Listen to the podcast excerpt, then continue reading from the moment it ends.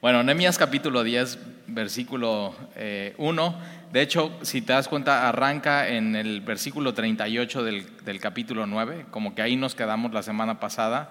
Pero ah, nada más un poquito de historia, ¿ok? Eh, eh, David, ¿no? El, el, primer rey escogido por Dios, porque dices, no, tal y fue Saúl. No, Saúl no lo escogió Dios, Saúl lo escogió el pueblo. O sea, el pueblo teniendo una teocracia, Dios estando sobre el pueblo, ellos deciden ya no queremos más a Dios sobre nosotros, queremos un rey como las otras naciones. Siempre el problema de Israel es queremos ser como las otras naciones cuando era un pueblo escogido, un pueblo santo, un pueblo apartado, Dios lo apartó para ser diferente. Y ellos dicen, no, queremos un rey. Samuel, que era el profeta en ese tiempo, o sea, está, no puede parar de llorar de cómo, de despecho, de cómo el pueblo está pidiendo un rey y deciden que el rey es, Saúl, ¿no? Bueno, Dios lo unge, pero no lo escoge Dios, realmente lo quiere el pueblo.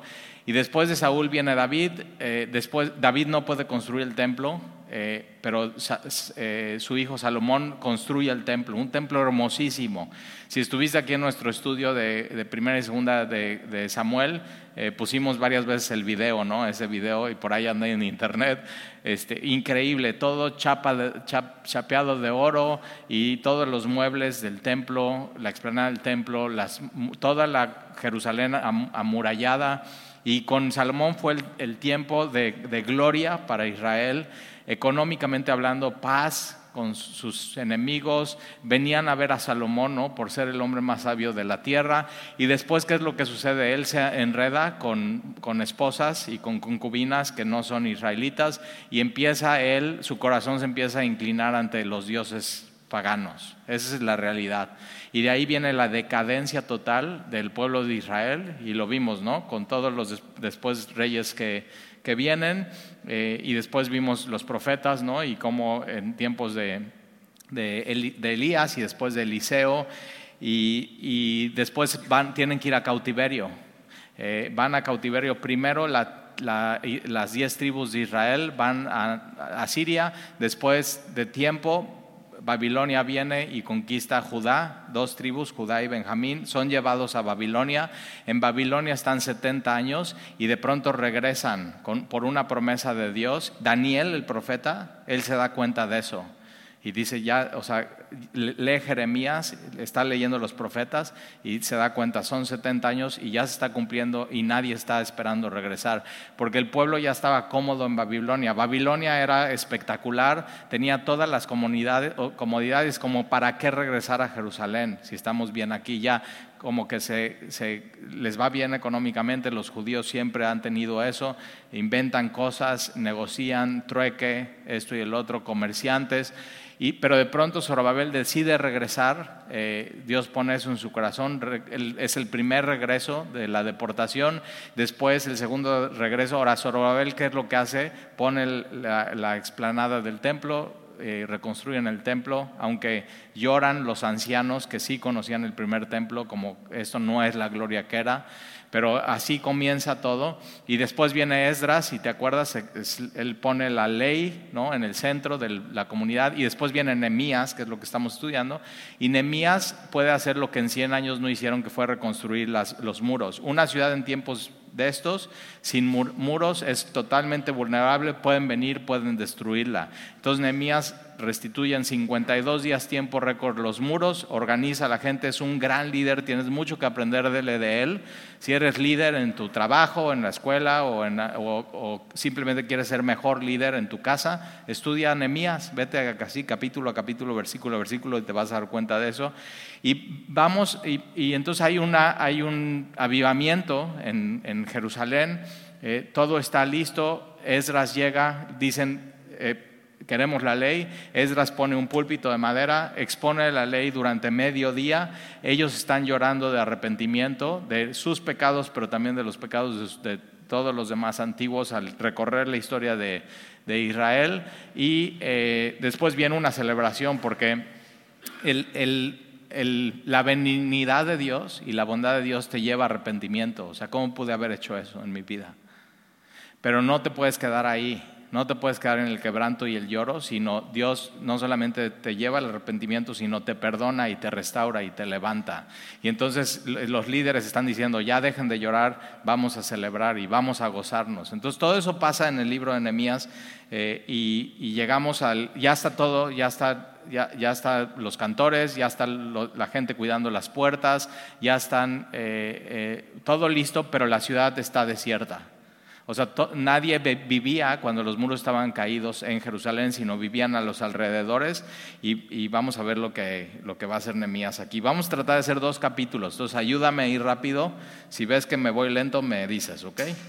Versículo 36 del capítulo 9 dice, a causa pues de todo esto, nosotros hacemos fiel promesa y la escribimos firmada por nuestros príncipes, por nuestros levitas y por, nuestros sacerdotes. Se humillan delante de Dios, quebrantan su corazón, reconocen su, pecado, reconocen que, son ellos, hacen un pacto con Dios y no solamente de palabras, sino lo firman. O sea, es, es, obediencia, es vamos a cambiar y vamos a documentar estas, esto. O sea, no se queda así, sino lo firman. ¿Y quiénes empiezan firmando? Los líderes. Entonces, versículo 1, los que firmaron fueron Emías, el gobernador, hijo de eh, Acalías y Sedequías, y vas a ver 84 líderes ahí desde el versículo 2 hasta el versículo 27.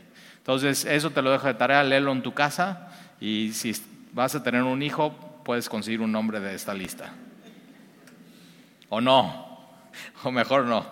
Entonces, versículo 28 y el resto del pueblo. Entonces, primero los líderes, siempre los líderes tienen que ser ejemplo de entrega total, de humildad, de obediencia a Dios. Entonces ellos sellan, firman y después el pueblo lo sigue. Ahora, es, lo que estamos viendo es un acto de humillación y, pedir perdón a Dios y quebranto colectivo. Y eso está muy padre, pero acuérdate, es, es individual, es tú con Dios. O sea, eso se hace colectivo y está bien colectivo porque entonces hay rendición de cuentas. Oye, tú también firmaste, ¿por qué estás viviendo así tu vida? O sea, tú también quedaste, quedamos que íbamos a seguir a Dios, quedamos que íbamos a seguir sus mandamientos, quedamos que íbamos a obedecerle, quedamos que íbamos a entregarnos por completo a Él, quedamos que íbamos a seguir los pasos de Jesús y sus enseñanzas. ¿Qué onda? Pero acuérdate, siempre es, es individual. Eh. y entonces, eh, Versículo 28, el resto del pueblo, los sacerdotes, levitas, porteros, ¿no? los que cuidaban las puertas, los cantores, los sirvientes del templo, entonces había gente que servía todos los días en el templo, eh, y todos los que se habían apartado de los pueblos de las tierras a la ley de Dios, con sus mujeres, sus hijos, sus hijas, o sea, involucra todo, todo el que tenía comprensión y discernimiento. Entonces, ¿cómo, cómo saber si ya alguien puede estar bien con Dios, entender el Evangelio, ponerse a cuentas con, Él, quebrantarse, si, si, ya tienes entendimiento y puedes entender un mensaje bíblico y leer un pasaje y decir, ok, eso. Y la otra cosa es tener discernimiento. Discernimiento es, es como poder cortar algo y separarlo. Esto está bien, esto está mal. Y eso te enseña la Biblia, saber qué está bien y qué está mal. No es, no es tu opinión, sino es lo que dice Dios y Dios nos da discernimiento a través del uso de las escrituras. Y entonces, eh, ahí está, versículo 29, se reunieron con sus hermanos y los principales para protestar y jurar. Ahora aquí la palabra protestar como que no la entendemos muy bien, pero es involucra si no cumplimos que haya consecuencias. O sea, si cumplimos, bendícenos Dios. Y tú estás con nosotros, pero si no cumplimos, maldícenos. O sea, tiene que haber una consecuencia en un pacto. Y, aquí ellos lo hacen así. Ya, ¿Por qué? Porque si no cumplimos, queremos que nos llame la atención. Porque ellos van a cautiverio y ellos están viviendo todas las consecuencias del cautiverio por no cumplir y por no obedecer. Entonces, aquí hay un pacto. Entonces, para protestar y jurar que andarían en la ley de Dios, que fue dada por Moisés, siervo de Dios, y que guardarían y cumplirían todos los mandamientos, decretos y estatutos de Jehová nuestro Dios. Y que no daríamos nuestras hijas a los pueblos de la tierra, ni toramaríamos sus hijas para nuestros hijos. En, estos tiempos de la Biblia, los, hijos no podían escoger a sus esposas si no eran matrimonios arreglados. Pero ¿qué, estaba, ¿qué hacían y qué hicieron antes del cautiverio? No, pues yo como que veo que es esta chica, que su papá adora a, este Dios, le va muy bien, ¿por qué no te juntas con ella y seguramente te va a ir bien? ¿Y, y dejan a Dios afuera de la ecuación.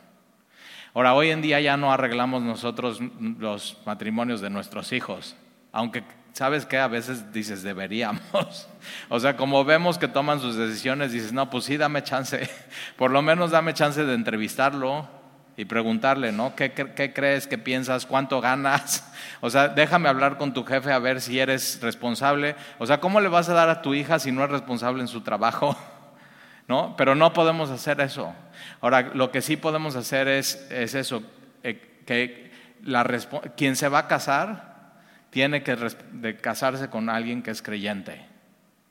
O sea, miren, yo, por ejemplo, que he casado mucha gente aquí en Semilla, los primeros años de Semilla hice más funerales que bodas. ¿Quién sabe por qué? O sea, ya me sabía de memoria los funerales. Y después ya como que se volteó y ahora ya voy más a bodas que funerales y sí me gustan más las bodas, la verdad, las disfruto un poco más. Pero eh, me toca, por ejemplo, gente que llega a Semilla, ¿no? no nunca cristianos, Dios los salva y vienen con sus situaciones y sus cosas y hay complicación y todo.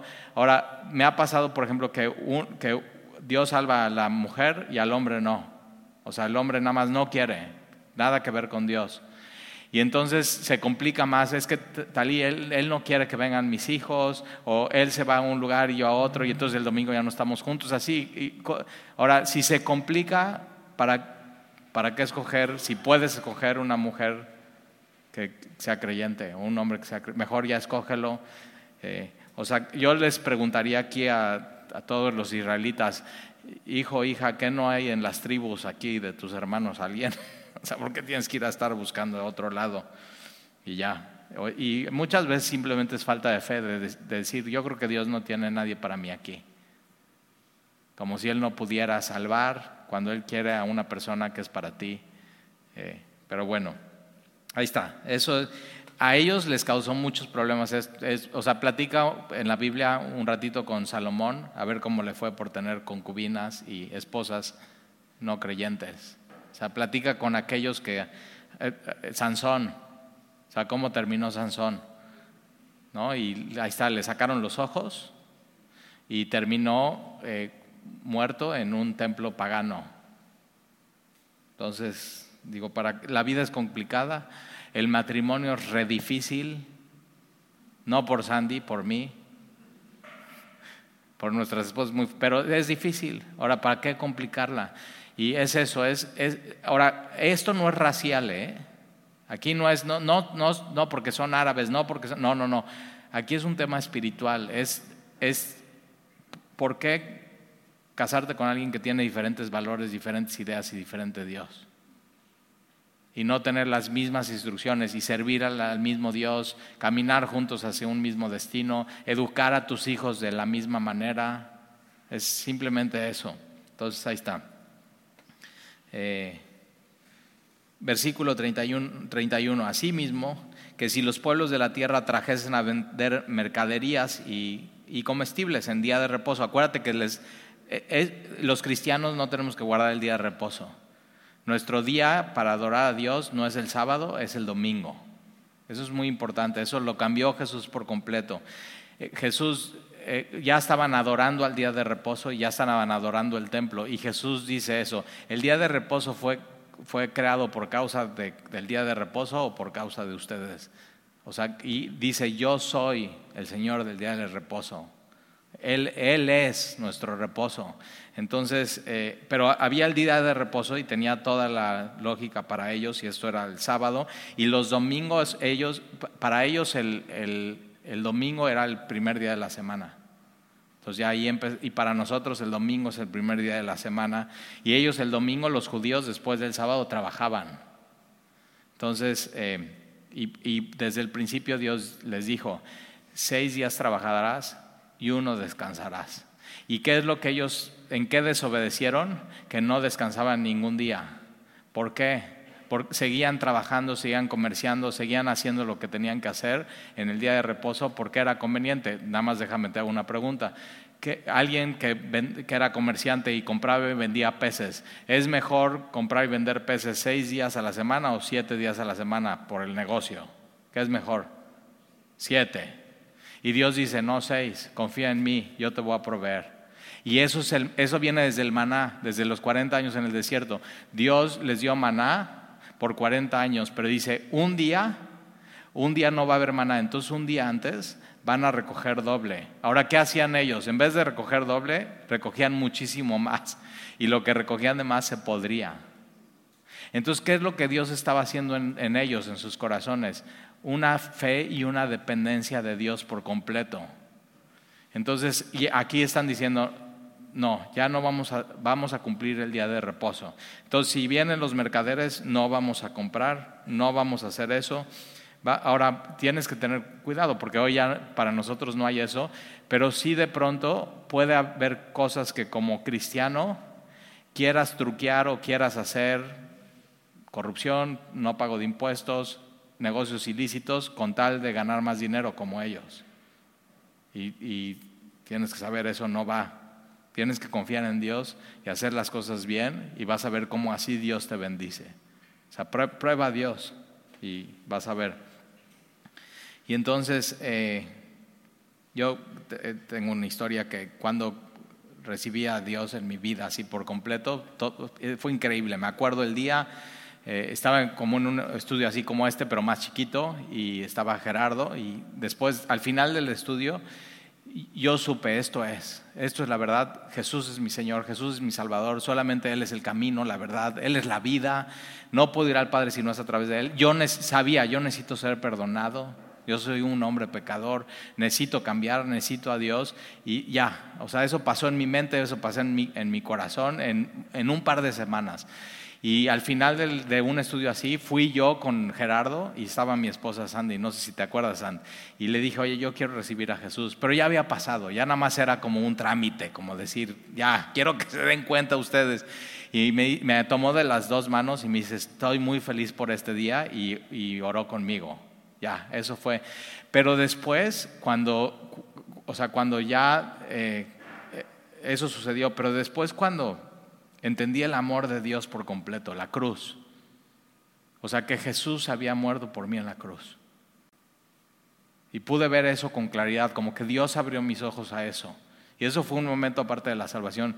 Y claramente pude tener una visión de Jesús crucificado por mí. O sea, derramando su sangre por mí, eh, con los clavos en la cruz. O sea, no fue una visión visual, sino pude entender bíblicamente qué era eso. Y, entonces que Él lo había hecho para salvarme y para perdonar mis pecados, pero para que no siguiera pecando más. Y entonces en ese, en ese momento dije, tengo que obedecer a Dios en todo en mi vida, incluyendo los, mis negocios y mis tratos. Y, y, al día siguiente de ese retiro, de eso que pasó, lloré, me hinqué, dije, Señor, yo voy contigo y voy, o sea, no voy por la libre, voy por la de cuota, o sea, voy en serio contigo, en serio, todo, o sea, todo. Y al día siguiente fui con mi papá, él era, trabajaba con, con, él, y le dije, papá, a partir de hoy todo lo que hagamos de negocio eh, va a ser bien, va a ser kosher, así se dice, kosher, o sea, limpio, bien. Y nada más se me queda viendo así como que, ¿qué onda, no? ¿Qué le picó a este? Eh, en un país donde se pagan muchísimos impuestos, o sea, tienes que pagar 30% de ICR y como persona física puedes llegar a pagar 35% y luego si quieres retirar dividendos 10% más y tienes que pagar el IVA y es 16% y si haces ciertas cosas y digo, no, voy por así y desde ese día cada mes vendía más.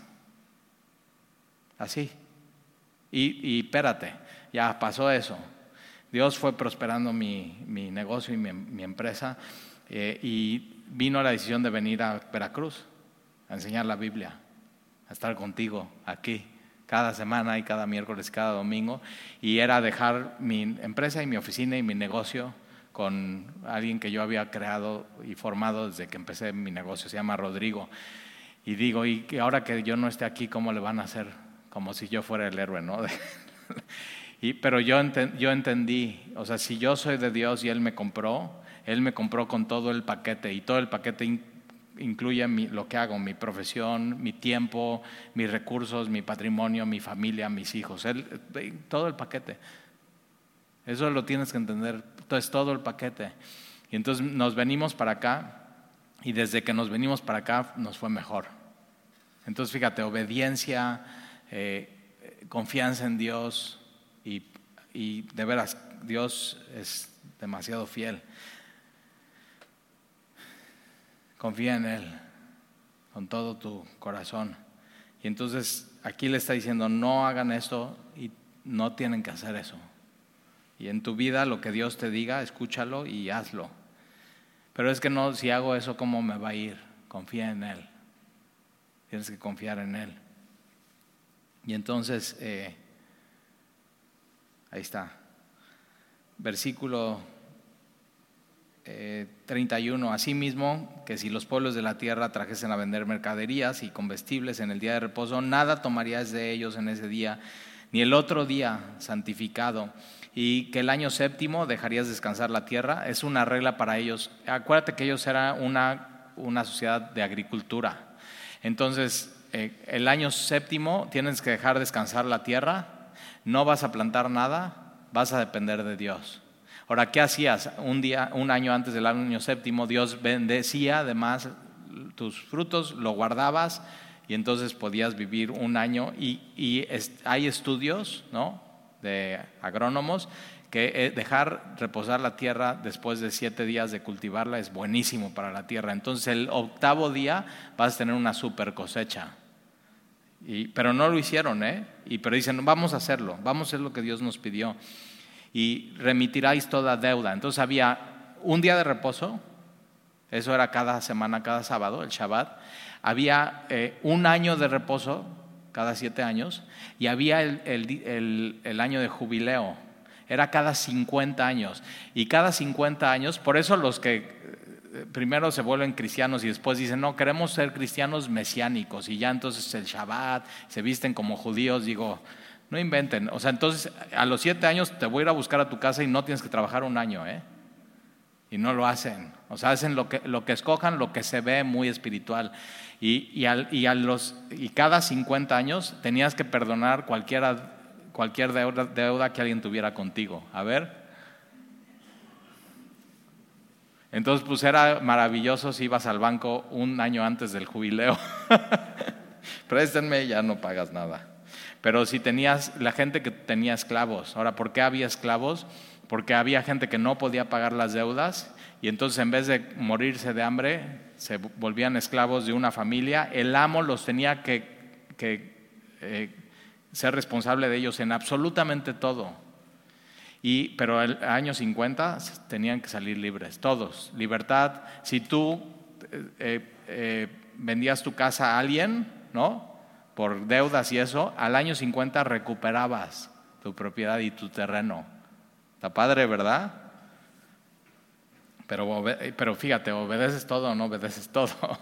Y ellos por años no obedecieron eso. Pero entonces ya aquí ya están firmando, se están comprometiendo a obedecer a Dios. Una buena cosa que tienes que hacer, yo les enseñé esto a mis hijos, que para nosotros decimos en diciembre es el año de jubileo. Entonces, si alguien nos debe en diciembre o algo así, digo ya, no nos debes. Entonces, no me pidas prestado en noviembre. ¿eh? Somos muy estrictos para prestar. Pero ahí está, es algo muy, muy bonito que puedes hacer. ¿Alguien te debe algo que puedes decir aquí ya quedó? ¿Por qué no lo haces? No, Tali, me costaría mucho trabajo. Ya hasta te dolió la panza, ¿verdad? Pero si Dios te lo pide, entonces escucha bien la voz de Dios. Eh, parte de ser cristiano es ser, ser generoso. Y entonces ahí está. Talí, ya no sigas, ok. Remitirías a toda deuda. Versículo. Ahora, ¿quién pagó por ti tu deuda? Tenías una deuda impagable con Dios, impagable. O sea, tus números no, no, estabas en cero, estabas en rojo. Y lo que Jesús hizo en la cruz por ti es no solamente te regresó a cero, sino depositó una cantidad de piedad en tu vida que nunca te la vas a poder gastar. Eso es la salvación.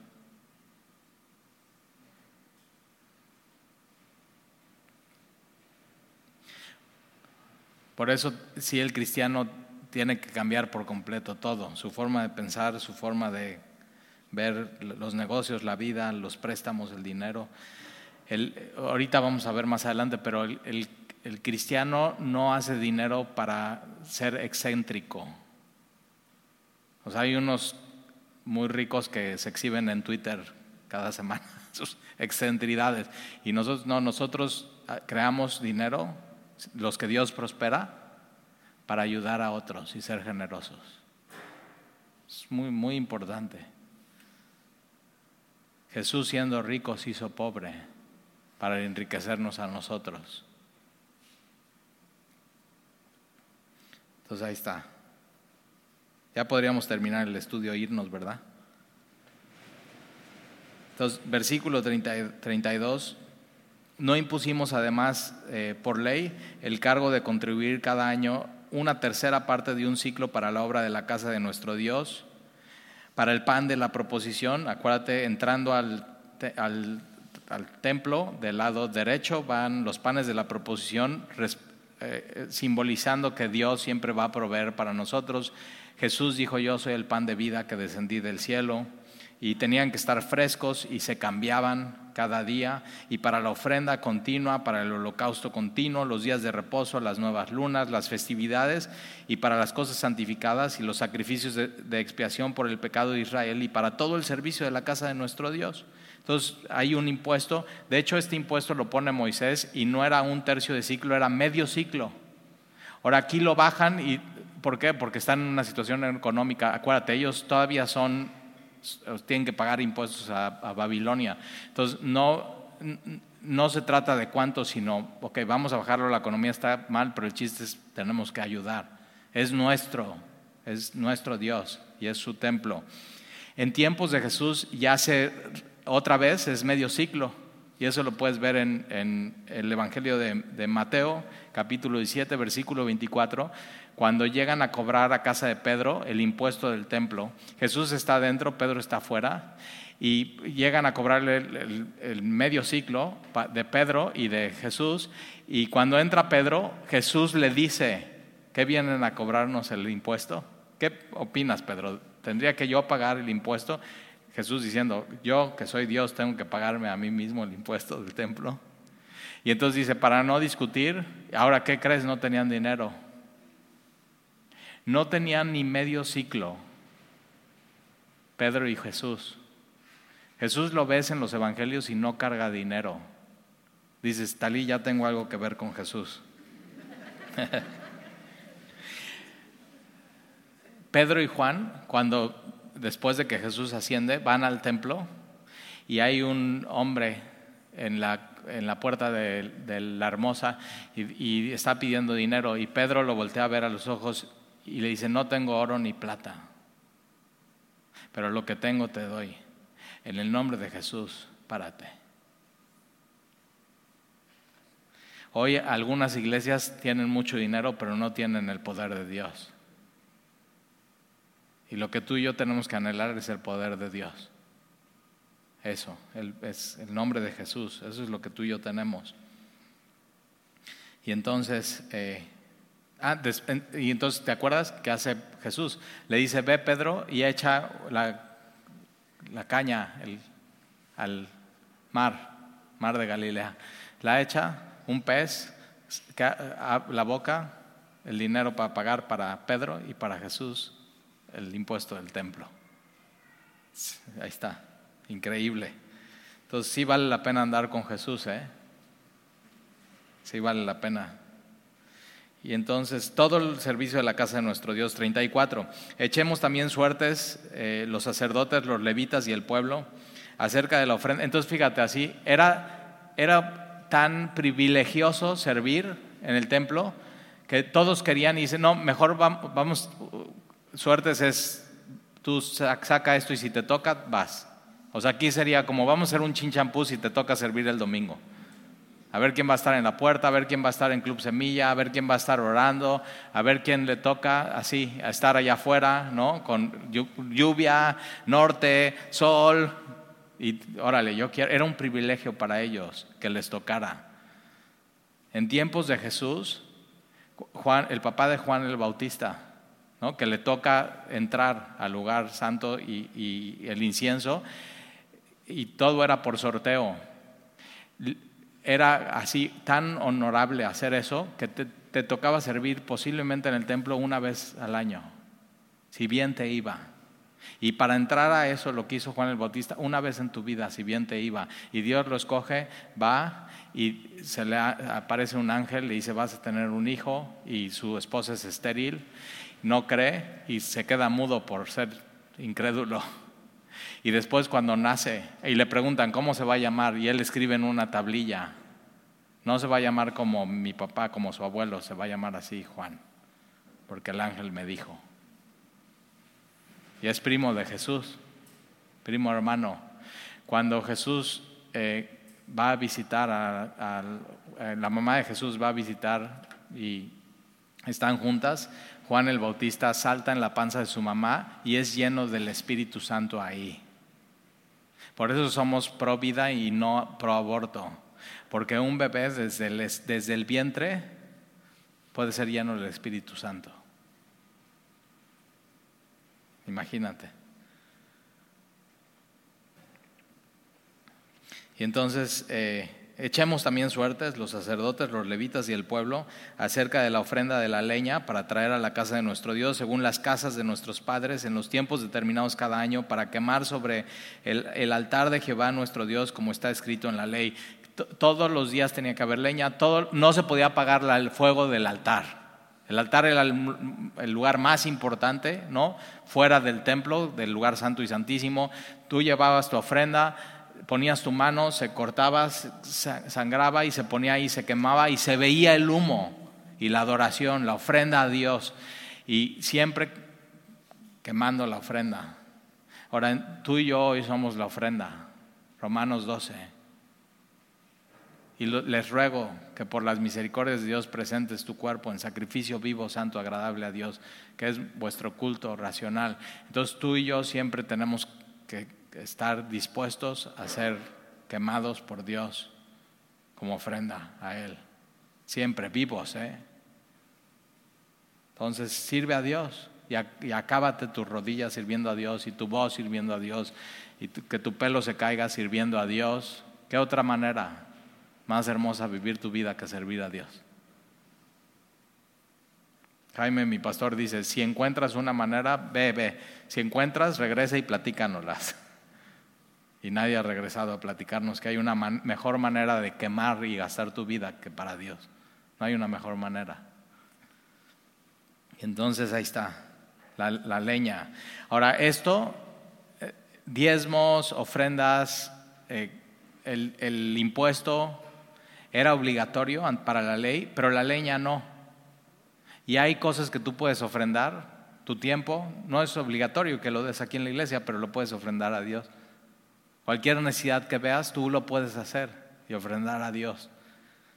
Entonces, eh, versículo 35. Y que cada año traeríamos a la casa de Jehová las primicias de nuestra tierra, las primicias del fruto de todo árbol, asimismo los primogénitos de nuestros hijos. Un día me, alguien estaba eh, eh, en su casa sembrando calabazas y me dijo, Talí, te traje la, primicia, una calabaza así enorme. Y eh, ahí acuérdate, esto era, esa época sí era porque eran agricultores, hoy no se espera que lo hagas, pero, pero muy linda esa señora, no es de aquí, no, es, no vino aquí, no voltees a ver a nadie.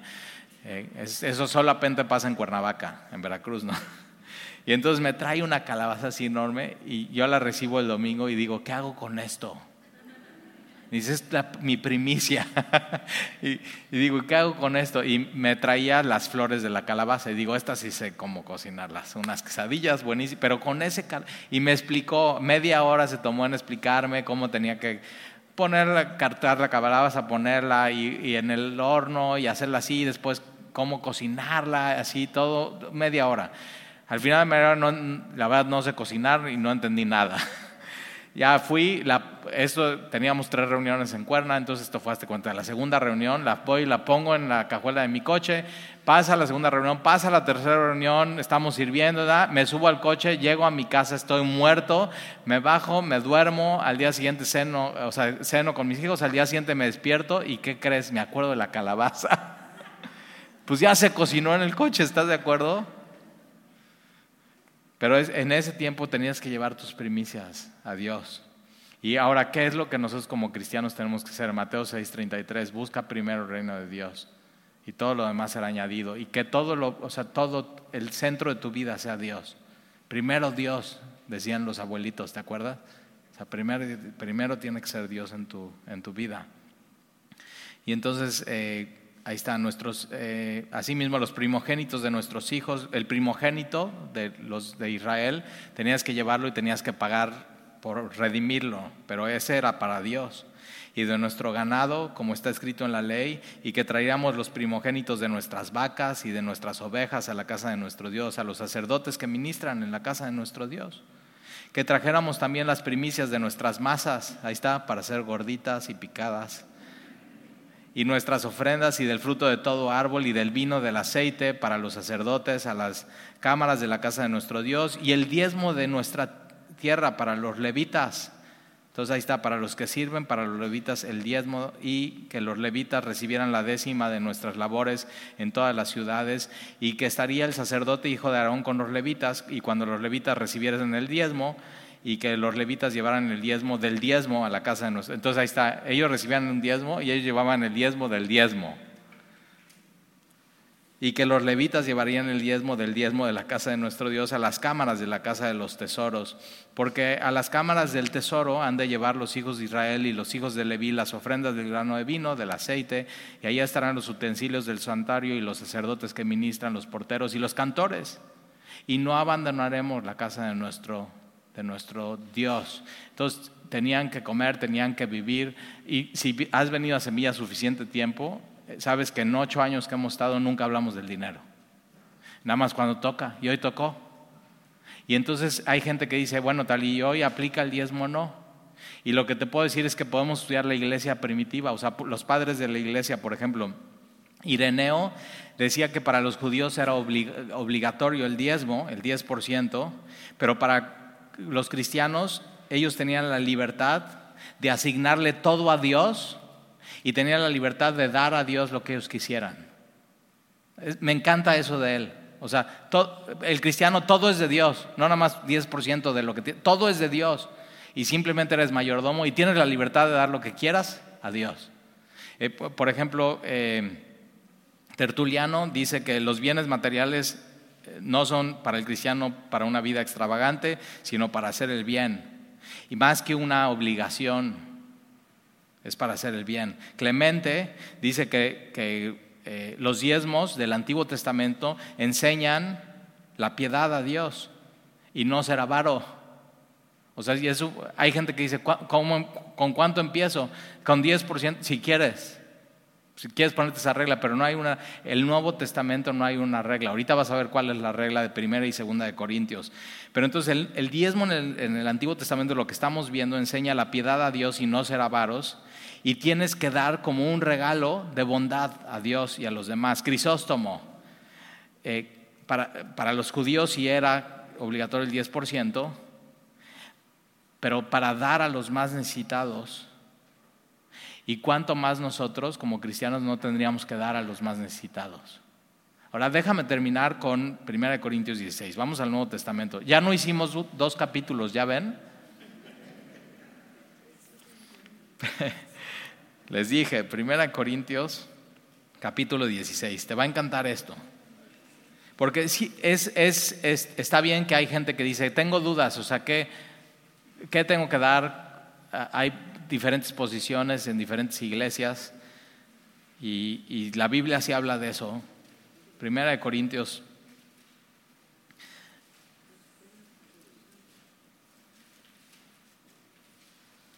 Versículo 16. En cuanto a la ofrenda para, ahí están las ofrendas, estamos hablando del dinero. En cuanto a las ofrendas para los santos, ya en estos tiempos del Nuevo Testamento ya, ya no eran ovejas y ya no eran, ya eran, ya era dinero.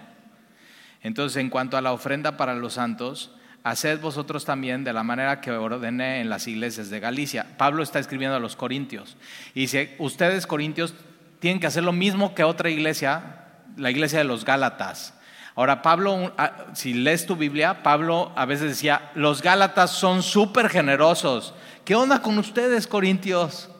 Y una de las cosas que pasa con la generosidad es que si ves a alguien ser generoso, se te antoja ser generoso. O sea, es eso, así pasa. Dices, oye, yo también, se me antoja ser generoso con los demás. Entonces, eh, versículo 2, aquí está cómo tienes que dar en el Nuevo Testamento. Cada primer día de la semana, ¿qué día es el primer día de la semana? Domingo. Talí, ¿por qué no recogen miércoles ofrenda? Porque aquí dice que el domingo. Y nada más lo hacemos el domingo. Hay gente que dice, oye, pero en mi otra iglesia, eh, martes de discipulado recogían ofrenda. Miércoles de estudio recogían ofrenda. Esto recogían ofrenda. Grupo de jóvenes, nosotros no, nosotros le hacemos caso a la Biblia, dice el primer día de la semana y es lo que vamos a hacer. Entonces, cada domingo, habla de manera regular, dar de manera regular. ¿Ok? Entonces, el primer día de la semana, y es como parte de tu adoración. Por eso son cuatro canciones, y de ahí Dani dice, vamos a seguir adorando con nuestros diezmos y ofrendas. Y ya, y seguimos parte de nuestra adoración. Entonces, cada primer día de la semana, cada uno, entonces personal, cada uno. Yo no tengo que saber cuánto das, Tú no tienes que saber cuánto el de al lado da. Y Jesús dijo que tu mano derecha no sepa lo de tu izquierda. Tiene que ser privado y personal. Por eso en Semilla no damos sobres para que pongas tu nombre y tu teléfono. No queremos saber. Te voy a decir, una de las razones por las cuales no queremos saber es porque si llegas y das una cantidad, y es una cantidad fuerte, y ya, por fin vamos a poder cambiar este techo. Ya lo cambiamos y ni te diste cuenta. Nos costó 100 mil pesos.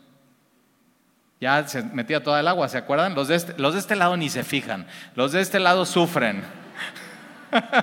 Pobrecitos, así, pobres, o sea, charcos ahí. Esto es así como un río y aquí es como padrísimo, desierto.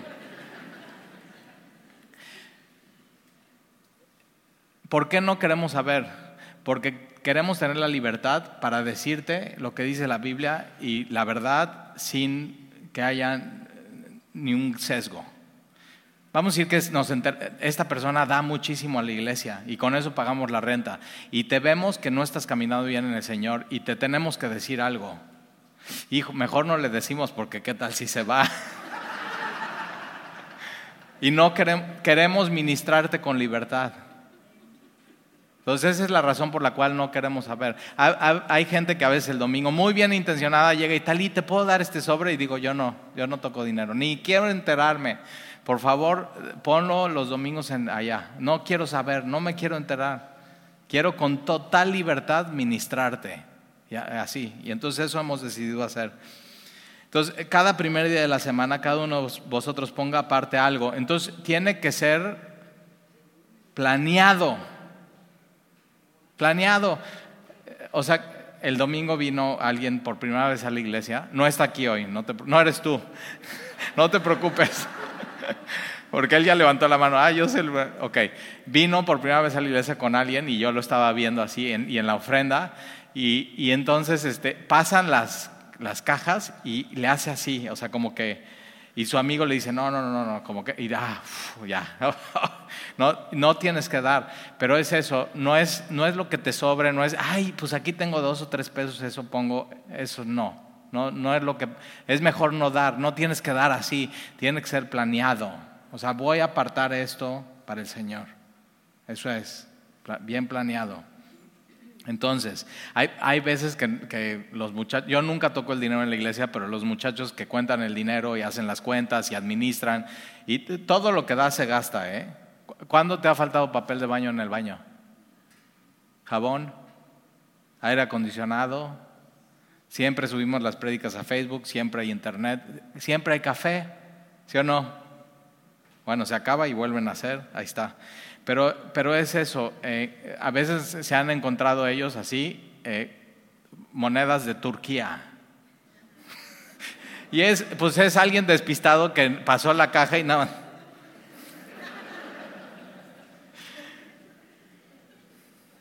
Y decimos, ¿qué hacemos con eso?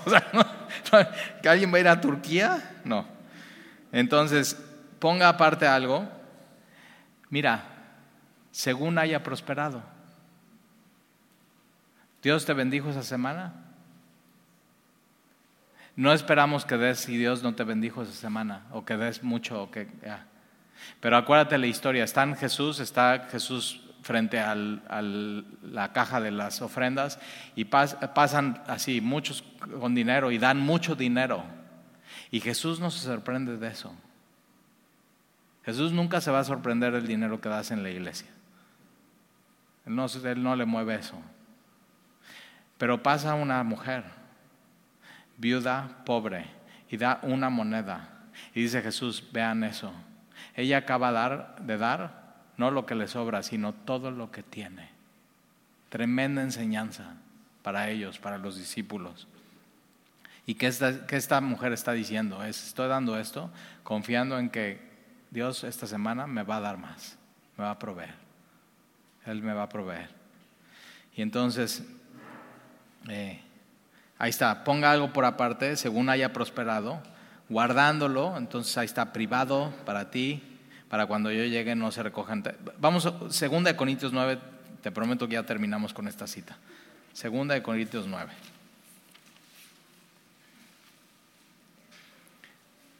Entonces, sí, un buen lugar donde empezar es 10%, pero olvídate de eso. ¿Por qué no dice, Señor, te, voy a decir yo lo que hago? Cuando hay necesidades en la iglesia, antes del domingo estoy, Señor, toca los corazones de tu pueblo para que sean generosos. Y él nunca, Dios nunca me ha fallado, ¿eh? Nunca me ha fallado. Nunca nos ha fallado. Entonces tú lo que tienes que ser es receptivo y que Dios te diga. Que Dios te diga cuánto.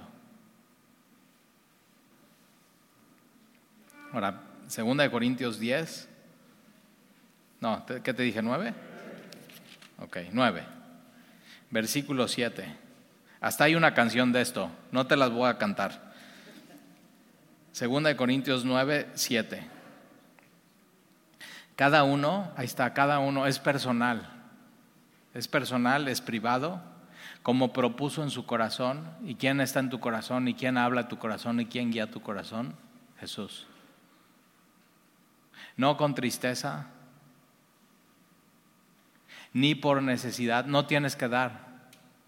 Por favor, quítate eso de que si yo doy, Dios me va a prosperar. Si Dios, yo doy, Dios me va a dar más. Si yo siembro, el... no, no, no, no. Es un evangelio falso. No, no tienes que dar. Entonces, ni por necesidad, porque Dios ama, mira,